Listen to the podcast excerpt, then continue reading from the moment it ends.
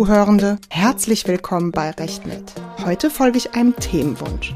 Und zwar hat mich ein Zuhörer gefragt, ob es auch in Deutschland sogenannte Leading Cases, übersetzt Präzedenzfälle, wie beispielsweise in Amerika gibt.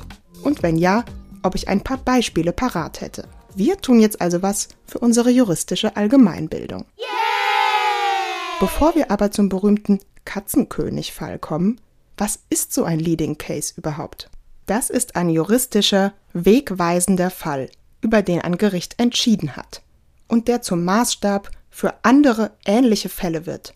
Die Übersetzung wäre Präzedenzfall. Wichtig ist, dass der Begriff eigentlich so nur im Zusammenhang mit dem sogenannten Common Law verwendet werden kann.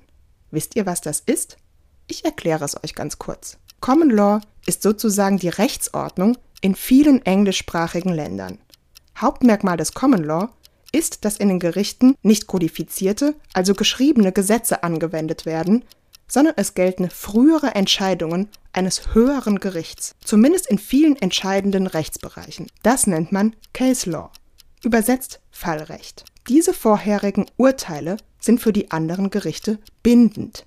Sie müssen sich bei ihren neuen Entscheidungen danach richten. Welche Urteile von welchem Gericht bindend sind, kommt auf das Rechtssystem des Landes an.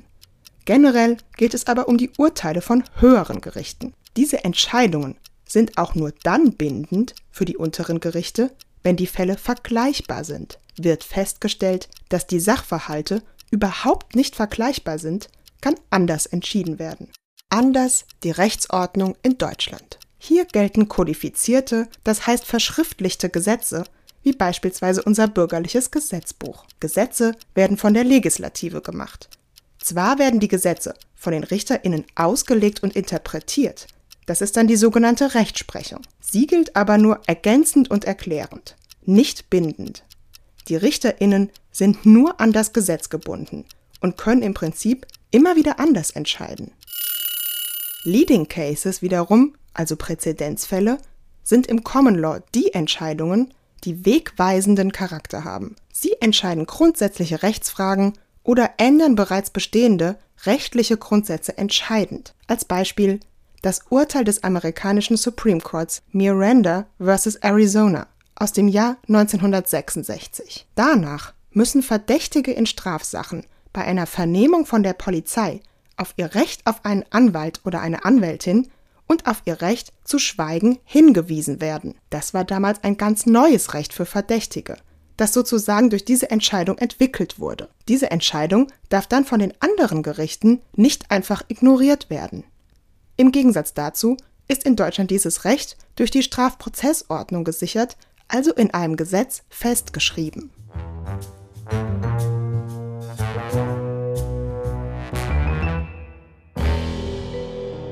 Vielleicht könnt ihr es euch jetzt denken, weil wir in Deutschland kein Common Law haben, gibt es auch nicht diese Leading Cases, also die Präzedenzfälle im engeren Sinne. Aber auch im deutschen Recht kann man zumindest von Grundsatzentscheidungen oder Leitentscheidungen sprechen. Auch das sind Entscheidungen der oberen oder obersten deutschen Gerichte, zum Beispiel des Bundesgerichtshofs, die Rechtsfragen von einem grundsätzlichen Interesse zum ersten Mal klären oder eine grundsätzliche Änderung in einer Interpretation von Recht vornehmen. Durch diese Grundsatzentscheidungen werden die anderen Gerichte nicht gebunden. Allerdings beziehen sie die Entscheidungen oft mit ein, um dadurch Rechtssicherheit zu gewähren. Und welche solcher Grundsatzentscheidungen gibt es? Ich habe euch als Beispiel einen Klassiker ausgesucht, also einen richtigen Lehrbuchfall. Die sogenannte Katzenkönig-Entscheidung aus dem Strafrecht.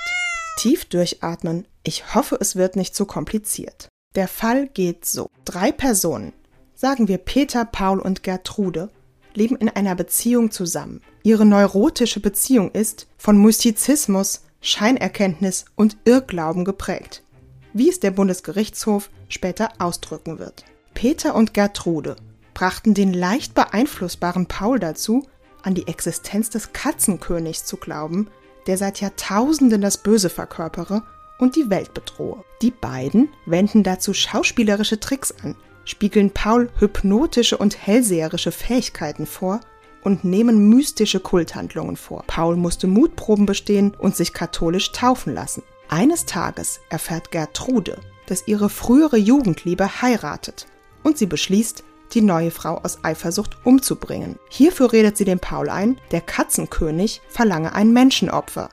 Und das auserwählte Opfer sei, Überraschung, die neue Frau ihrer Jugendliebe. Bringe Paul sie nicht um, würden Millionen Menschen vom Katzenkönig vernichtet werden. Der dritte in der Beziehung, der Peter, machte auch bei dem Überredungsmanöver mit. Paul hat zwar Gewissensbisse, denkt sich aber, na gut, ich muss ja aber die Menschheit retten. Peter und Gertrude sagen ihm außerdem, dass das Tötungsverbot für ihn nicht gelte, dass ein göttlicher Auftrag sei und er die Menschheit zu retten hätte. Also sticht er mit einem Messer mehrmals auf die zukünftige Frau der Jugendliebe von Gertrude ein.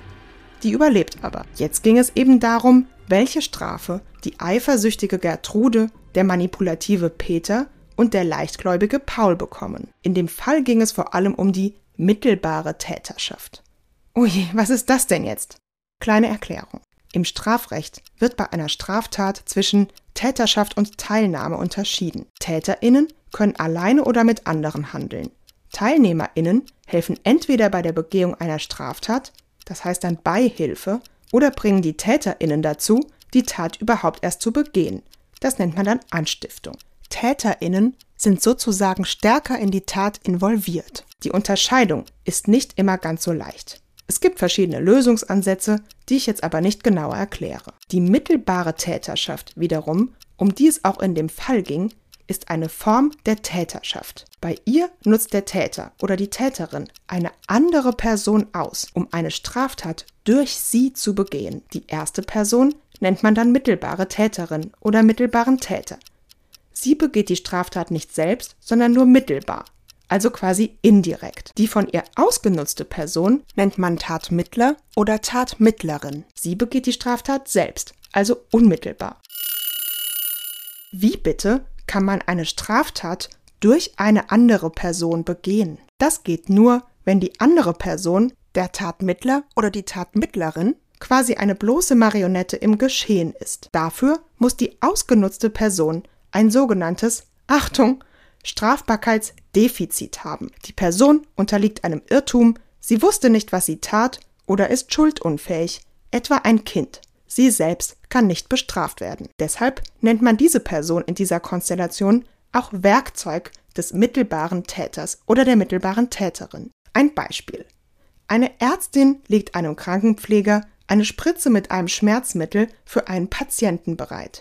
Tatsächlich ist in der Spritze aber Gift und der Patient stirbt. Der Krankenpfleger wusste ja also gar nicht, was er eigentlich tat. Er hatte also keinen Vorsatz. Auch wenn er die Tat ja eigentlich unmittelbar und selbst begangen hat, wird er deshalb nicht bestraft. Die Ärztin wusste aber, was in der Spritze ist und hat sie dem Krankenpfleger untergejubelt. Die Ärztin ist also mittelbare Täterin und deshalb strafbar. Wenn es aber nicht so ein Strafbarkeitsdefizit gibt, dann ist die Person selbst strafbar und damit kein bloßes Werkzeug. Strafbar heißt, die Person kann selbst für ihre Handlung bestraft werden, also sozusagen verantwortlich gemacht werden. Hätte der Krankenpfleger gewusst, dass in der Spritze Gift ist, wäre er selbst strafbar und kein Werkzeug, dessen Unwissen von der Ärztin ausgenutzt wird. In dem Fall klappt die Konstellation der mittelbaren Täterschaft nicht und die Ärztin wäre allerhöchstens Teilnehmerin, aber eben nicht Täterin.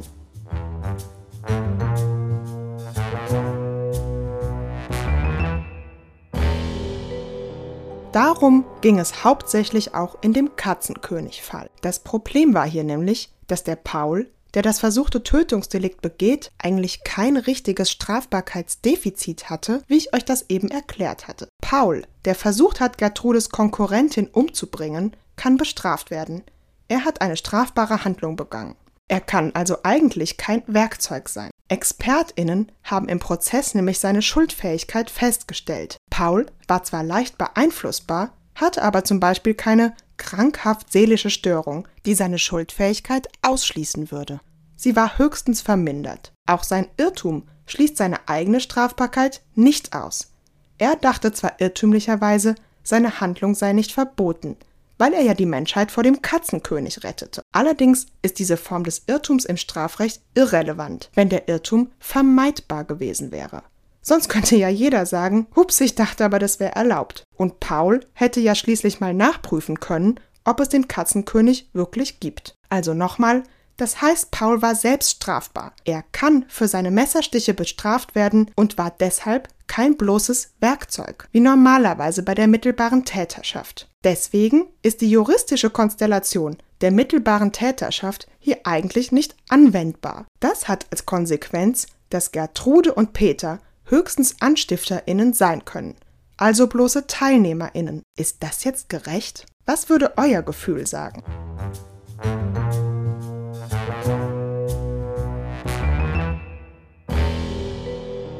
Nein, sagt der Bundesgerichtshof. Er beruft sich auf die vom Täterwillen getragene Tatherrschaft, die Gertrude und Peter gehabt hätten. Sie haben die Tatplanung auf psychologische Weise gesteuert. Auch wenn der Paul seinen Irrtum hätte vermeiden können, haben Peter und Gertrude diesen Irrtum bewusst hervorgerufen. Sie haben dem Paul eingeredet, dass er zur Tötung berechtigt sei um die Menschheit vom Katzenkönig zu retten. So haben sie das Geschehen gewollt ausgelöst und gesteuert. Deshalb seien Peter und Gertrude mittelbare Täterinnen und nicht nur bloße Anstifterinnen.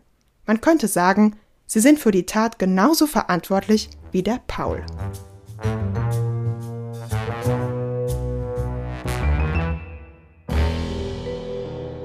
Ich geb's zu, das hört sich jetzt erstmal alles sehr theoretisch an. Warum sind solche Grundsatzentscheidungen wichtig?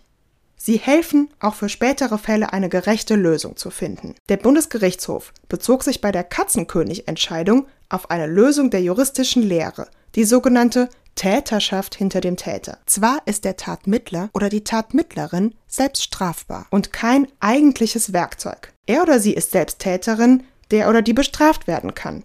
Hinter diesem Täter oder dieser Täterin steht aber trotzdem eigentlich eine andere Person, die das Geschehen lenkt. Das Ziel ist hier nicht, die unmittelbar handelnde Person sozusagen zu entschuldigen, aber eben sicherzustellen, dass die Person, die sie lenkt, ebenfalls als Täter oder Täterin bestraft wird.